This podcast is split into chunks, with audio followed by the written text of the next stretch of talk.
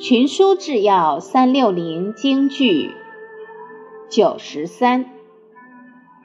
曾子曰：“事不可以不弘毅，任重而道远。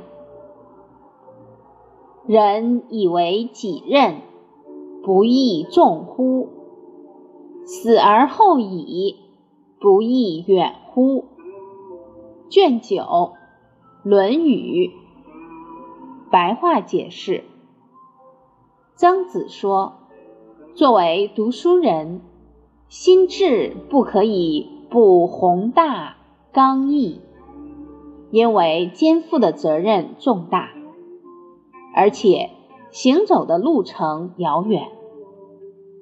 把实行仁德作为自己的责任，这责任。不是很重大吗？